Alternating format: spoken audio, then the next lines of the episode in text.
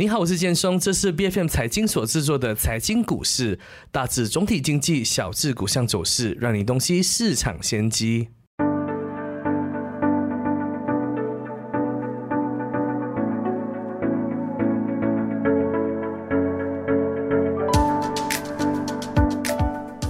世界各国呢，在后疫情时代都盼望着中国重新开放大门。那但在这个强国重新与世界接轨的当儿呢，该国却出现了经济放缓的迹象，各国也没有迎来引颈长盼的经济催化。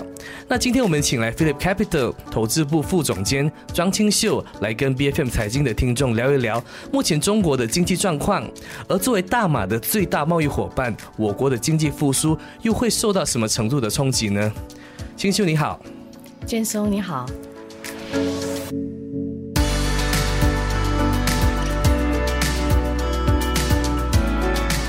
清秀，你是怎样看待中国经济的复苏状况呢？一些报道是指出该国的投资正陷入这个停滞的，那经济复苏脚步受到影响。目前该国的经济正面对怎么样的一个困境呢？嗯，确实，呃，中国经济的复苏状况啊，没有想象中的那么顺畅。呃，第一季呃，自从一第一季度呃强劲的开局以来啊，四月份的那个经济动能开始减弱，零售呢增长也低于预期，投资同比也是在下降。呃，可是我们要看呢，从今年以来，那个广义货币供应量和宏观啊流动性，我们叫做 M two，它的增长呢是超过三十万亿的。要知道，中国的经济规模达一百二十万亿元，三十万亿元的 M two 增长是属于历史性的宽松啊。但是呢，感觉上对股市完全起不了任何作用，是吧？啊。过去呢，股市的指数呢和中国的贸易差额和这个 M two 啊和宽呃宏观的那个流流动性，我们叫做 M two，还有那个居民的存款啊是有有着很强的正相关性的。可是这一次呢，明显和历史完全背离了。中国在呃疫期疫情期间呢，它的贸易平衡创是历史的那个记录哈。通过那个供应国外需求，尤其是美国啊、欧盟啊啊，来应对那个疫情期间的经济低迷，呃，那么强劲的那个贸易顺差，向世界展示出了中国的制造实力。啊，今年呢前五个月，中国对美国它的贸易顺差接近三千六百个亿美元哦，同比增长大概是接近二十八个百分点。但是呢，呃，可能有有些人会说，哎，这是过去式了。可是我们看看一下，今年五月份呢，它的顺差啊达到大概啊七百八十四个亿美元，它已经啊慢慢降低了。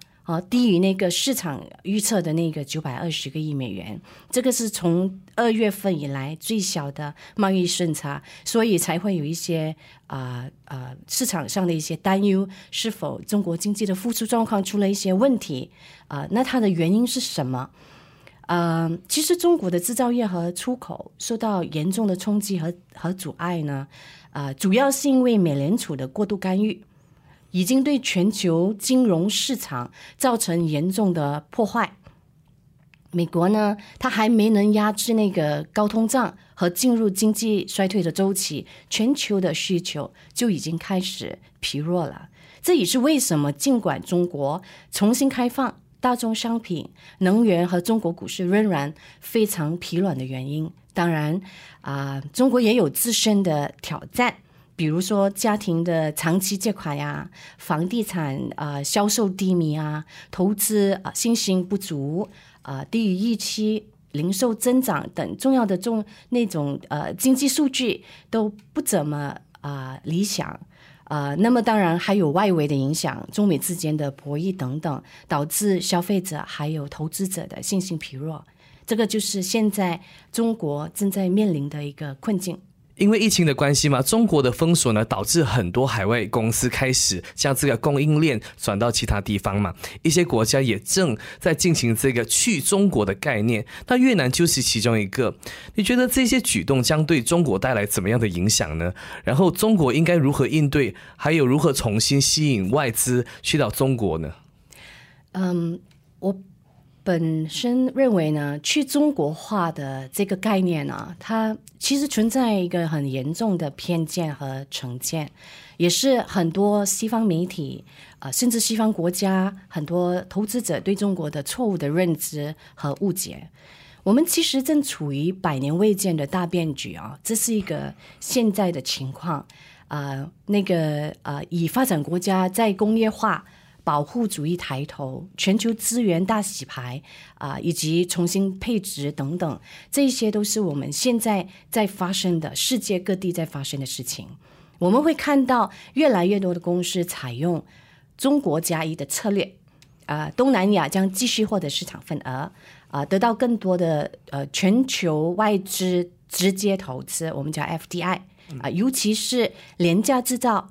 低端和劳动密集型的产业，它将继续的向东南亚啊转移。那中国呢？中国正在着重于价值链的上游，提高啊那个高技术含量的生产，还有加强高科技的产品研发。现在啊，中国现在的中国已经告别廉价工厂的称号了，这个已经转向东南亚了。对，就是我们的这些国家。对对，这个就是在发生着的事情。嗯，最近呢，呃，你有听到一些报道，比如说英伟达的创始人啊黄仁勋说啊，嗯啊，拜登政府跟中国现在正正在进行的这个芯片啊科技战啊，可能会带给美国科技公司造成巨大的损害。中国是英伟达不想失去的重要市场。呃，很多不止英伟达，还有很多的跨国企业都是有这样子如此表示过的。很多国跨跨国公司正在中国加大投资的额度。二零二二年呢，啊，中国大陆在外商直接投资同比增长六个百分点，按美元计算是同同比增长大概八个百分点，实现连续三年的增长啊。在高科技领域的那个部分，其实外商直接投资是增长了二十八个百分点的，呀，与二零二一年相比呢，是增长了大概七个百分点左右。数据显示呢，韩国、德国还有英国是前大前三大的投资公司，其中韩国的 FDI 增长。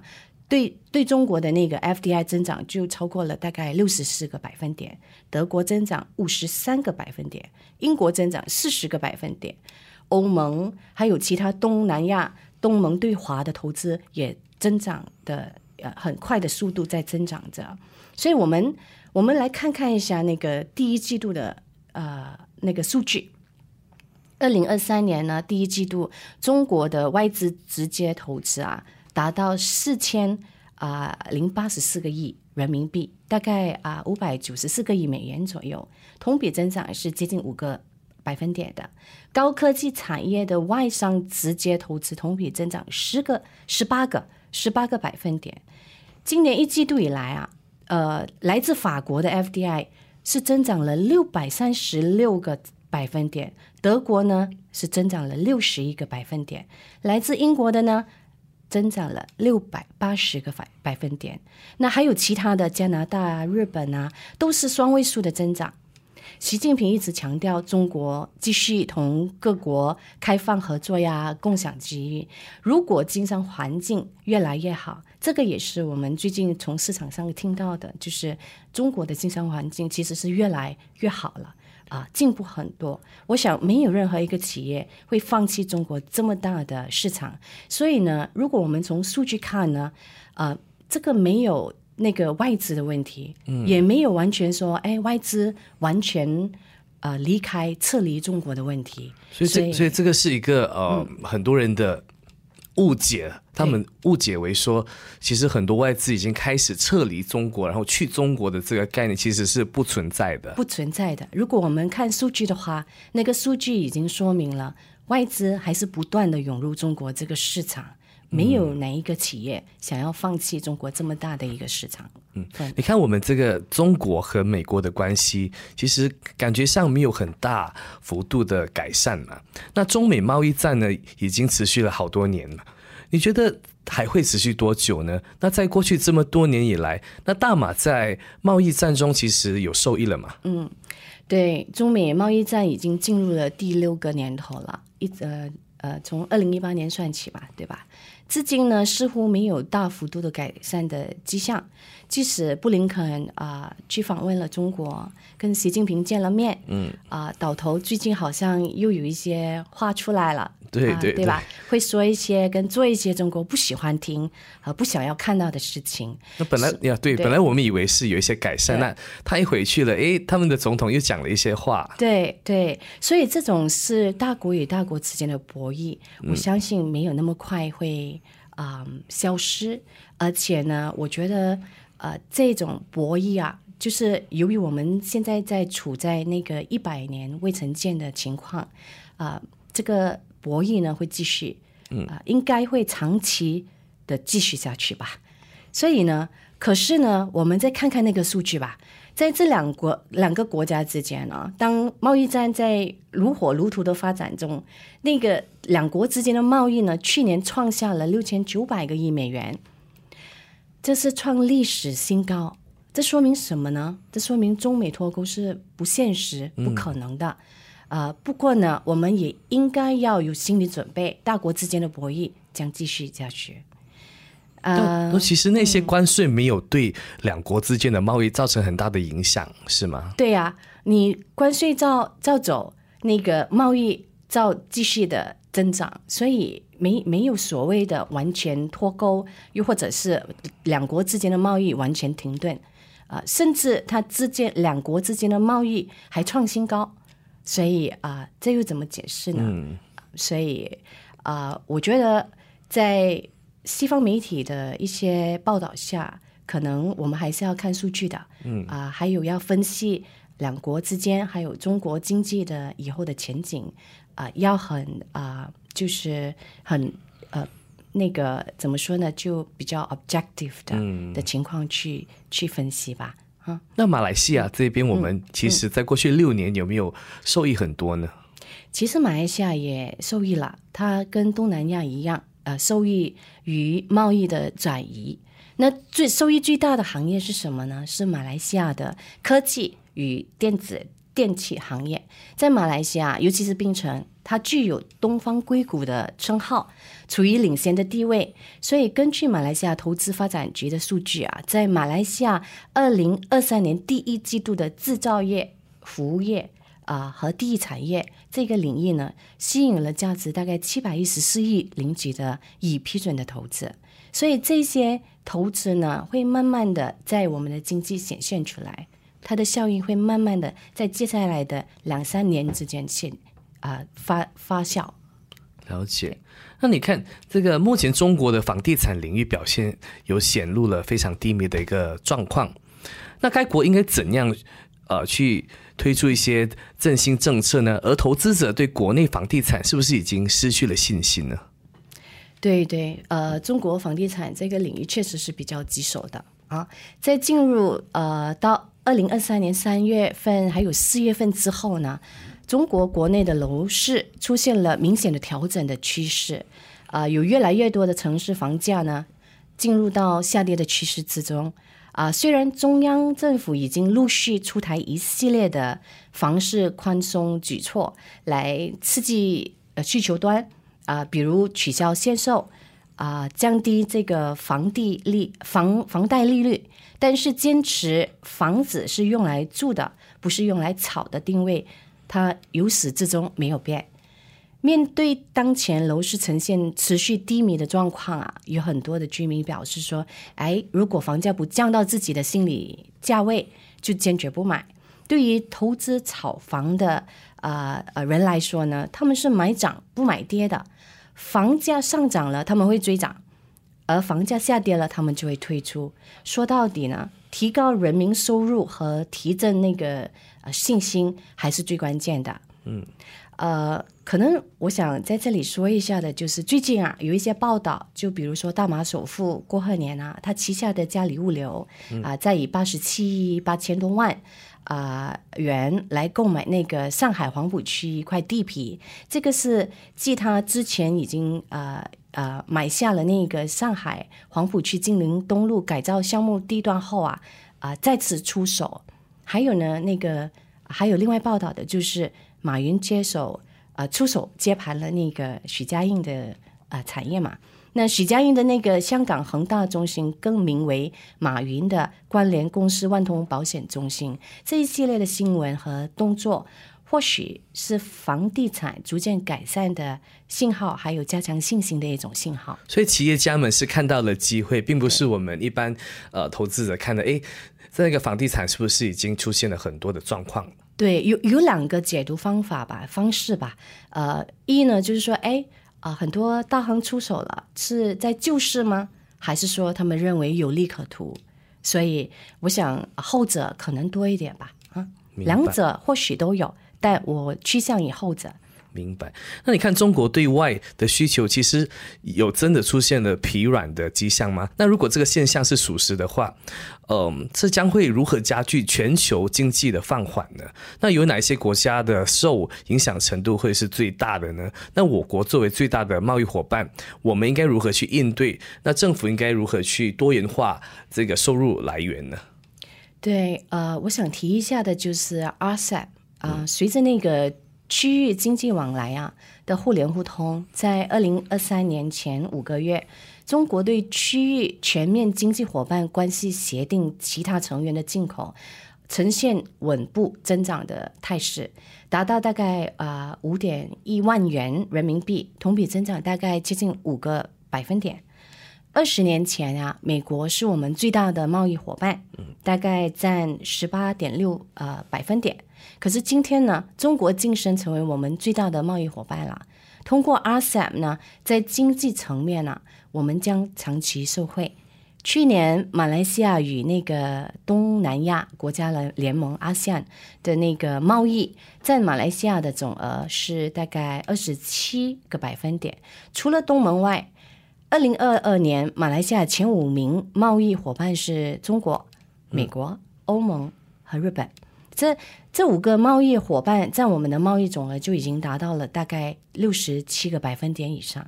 如今的马来西亚的生产结构和十年前相比已经大不相同了。如果我们看十年前的话，我们是以农业和矿业为主啊，我们现在已经转成转型成为制造和服务业型的经济了。二零二二年的占总生产总值啊。啊，大概是八十三个百分点，而十年前呢，农业和矿业是占生产总值的三十八个百分点。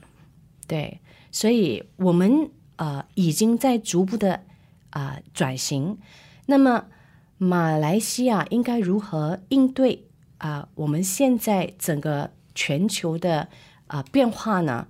啊，尤其是在贸易方面，还有经济这一个层面啊，我觉得要追上世界的脚步。我们必须着着重于科技创新，嗯啊，数字化经济和产业自动化这一方面。这可以是我们政府正在努力的一部分，只是我们还没有看到很大的这个成效。对，如果我们的政府好好的执行现有的方针，接下来呢，我觉得我们是可行的。嗯嗯。那根据报道呢，中国国家统。计局呢，在今年上上半年公布的大部分数据都让市场失望的。那中国的这个失业率呢，也持续上涨。那下半年中国经济有机会扭转乾坤吗？嗯，对，在这失业率方面啊，尤其是青年，我们讲的是十六岁到二十四岁左右吧，啊。呃，确实是创下历历史的最高新呃最高峰，大概是二十个百分点左右。呃，意思就是说，每五人呢就有一人失业。据世界银行的估计啊，呃，比如说与中国人口相当的印度，二零二二年的青年失业率也很高，大约接近十八个百分点。中国青年的失业率降高，被认为是因为中国经济放缓有直接关系，但我我们不认为啊，我们认为啊，这不完全是这个原因。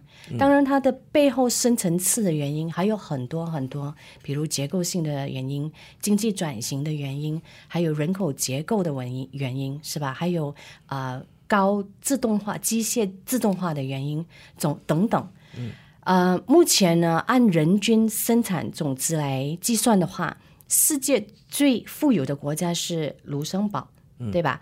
人均 GDP 呢是大概十呃十三万五千美元吧。嗯，卢森堡四月份的青年失业率大概是接近十九个百分点，也是接近中国的水平的。啊，那么啊，我们来看看一下，就自中国采取严格的防疫措施以来啊，很多媒体都把一时的困难说成是永久的状况。把局部的影响说成是整体的态势。新的国民经济运行数据印证了中国这前期经济的波动，主要是受这个疫情的冲击，短期的变化，长期向好的基本面没有改变。而我们也相信，长期的基本面会慢慢的向好。所以，尽管在美联储在这个六月的政策会议上啊暂停了加息，但美国的经济还在升温，呃，意思就是说加息的步伐还会继续。呃，劳因为劳动力市场还是非常的强劲，啊，高通胀还是远远高于美联储的两个百分点的目标。那么，大摩啊。摩根大通，摩摩根大通吧，表示美国啊，应该要准备好迎接一场，呃，温水煮青蛙的衰退。因为为什么呢？因为顽固的高通胀带来广泛货币紧缩，将导致全球同步陷入低迷。如果如果啊，美国能够避免这个经济严重衰退的话，那么中国的制造业和出口就会渡过难关。美国和中国的行业利润呢就会触底反弹，市场的情绪还有投资者的信心也会恢复。如果不是那样的话呢，反之啊，市场或许会再续再继续的暴跌。可是呢，随后中国央行可能会进一步的放放松这个货币政策，呃，以支持复苏，就像二零一四年还有二零一五年那样。明白，那你估计中国会实施一些怎么样的经济振兴计划呢？那该国又会呃如何才能够走出目前的僵局呢？如果你发现呢，最近有很多报道，就是有越来越多的数据啊，在在啊唱衰中国的经济发展。呃，其实很多很多这种数据出来啊，还有言论出来的话，其实中国中央中国呃中央政府其实是蛮有压力的。也或许从另外一个角度看呢，这也许是中央政府开始下一轮刺激方案的前奏，对吧？嗯，我们觉得呢，除了刺激消费和稳定房地产啊之外，繁荣股市。好像是最明显的政策选择哦，因为提振市场信心、提高居民的财富效效应，进而推动这个中国的经济科技创新和高质量发展的话，嗯啊，它才能够把这个经济完全振兴，走出目前的僵局。所以呢，我们认为啊，接下来中国中央政府将会出台一系列实质而有力的措施。明白。那我们现在来谈谈人民币嘛？你看人民币的走势如何呢？一般人认为嘛，人民币呃贬值将有利于出口嘛。但长期以来呢，这将对经济有有什么害处还是好处呢？嗯，我们来说一下人民币贬值到底是怎么的一回事吧。人民币贬值是相对于其他货币而言，就是说人民币的购买力变弱了。那人民币升值或贬值的原因来自于它国内经济体系内部的一些动力以及外来的一些压力，对吧？内部影响的因素有，比如说啊，国际收支啊，啊，外汇储备状况、物价水平，还有啊，通胀的呃状况等等，经济增长的状况，还有利率的水平，这些都是导致啊一个国家的汇率。升值或贬值的原因，人民币近期的波动呢，是受美联储干预利率的影响。不只是人民币，很多国家，世界各地，包括我们的国家，啊，我们的马来西亚的人啊，马币也正在贬值。但是呢，我们认为啊，人民币长期会维持在合理的水平，回归基本面是时间上的问题而已。明白。那你们是基金经理嘛？以你的经验来看，你你是怎么看待今年的中国经济成长数据呢？六八仙是不是过于乐观了呢？六八仙确实是过于乐观，可是六八仙也不在于中央政府的呃预期内。在啊最近嘛，在那个天津举行的第十世届的夏季达沃斯论坛开幕时，啊李强他有这么说过的，他说：“哎，预计中国将今年啊将实现大概五个百分点左右的经济增长目标，二季度增长呢将超过一季度。”这明显是一个很很很好的一个预期啊啊的一个说法。增长呢来自哪里呢？可能很多人会问：哎，第一季度很好，可是最近三四月份的那个数据没那么乐观。可是李强却说，二季度的增长会超越一季度，那么接下来的六月份的一定会强劲增长的态势会显现出来啊。那他说呢，增长来自与近期国内的那个消费政策的效应，特别是汽车消费，嗯啊，电动汽车和近期推动的那个基础设施建设方面的，呃，我相信呢，中国将继续为世界经济复苏和增长提高提供强劲的动力，啊，为世界投资者提供互利共赢的机遇，所以呢，长期呢，成长还是比较乐观的。五个 percent 是可行的，明白。那我们我们把焦点转回马来西亚还有东南亚市场。那全球其实都希望中国的开放呢，能够提振各国的经济嘛，这包括马来西亚。但中国开放那么多个月以来呢，你觉得它为我国甚至整个东南亚有带来非常显著的效应了吗？还是它还是在一个非常初步的阶段，还没有看到那个呃真正的效果？对呀，对呀，其实中国开放还不到半年，是吧？嗯，呃，比如说我们马来西亚也开放了蛮久了。我以前呢，就是也蛮喜欢去到处去走走，去旅行，去国外旅行的。可是这几年来，我也还没出过国门，嗯所以要恢复那个消费者的，要调整那种心态，还有那个生活方式，可能需要一点时间。要恢复这个旅游到。前疫情啊水平啊，需要很多方面的配合。我认为，比如说签证的申请啊，航班的安排啊，机组人员的短缺，还有资源重新分配的问题啊，还有那么久没飞了，还有飞机维修和保养的问题啊，还有甚至现在我们的汇率贬值的问题，削弱我们的消费了消费力了嘛？所以可能说我们等等，再等等，等我们的那个汇率。啊，强了我们在飞啊，这个也是一种啊，就是消费者的消费者的一种心态。所以，所以我们把同样的状况放在中国那边，他们也是有一个过渡期。对对，而且他们的人太多了，对吧？如果要真正回到前疫情水平的话，可能需要一些时间。所以呢，我估计呢，呃。它不会这么快为我国甚至是东南亚带来很显著的那个效应。不过我们已经在看，已经有逐渐在恢复了，但是需要时间，长期是乐观的。明白。那我们今天也非常感谢清秀的时间，谢谢你跟我们分享了那么多有关于中国的现况，还有对马来西亚甚至整个东南亚市场的影响。谢谢你。好的，谢谢建松。财经股市是 B F M 财经所制作的股市分析节目，除了带给您及时的市场动向，也将在每周追踪公司的动态与财经议题。如果你喜欢我们的节目，记得要在我们的脸书专业追踪最新一期的节目，并订阅我们的 YouTube 频道。我是建松，我们下集见。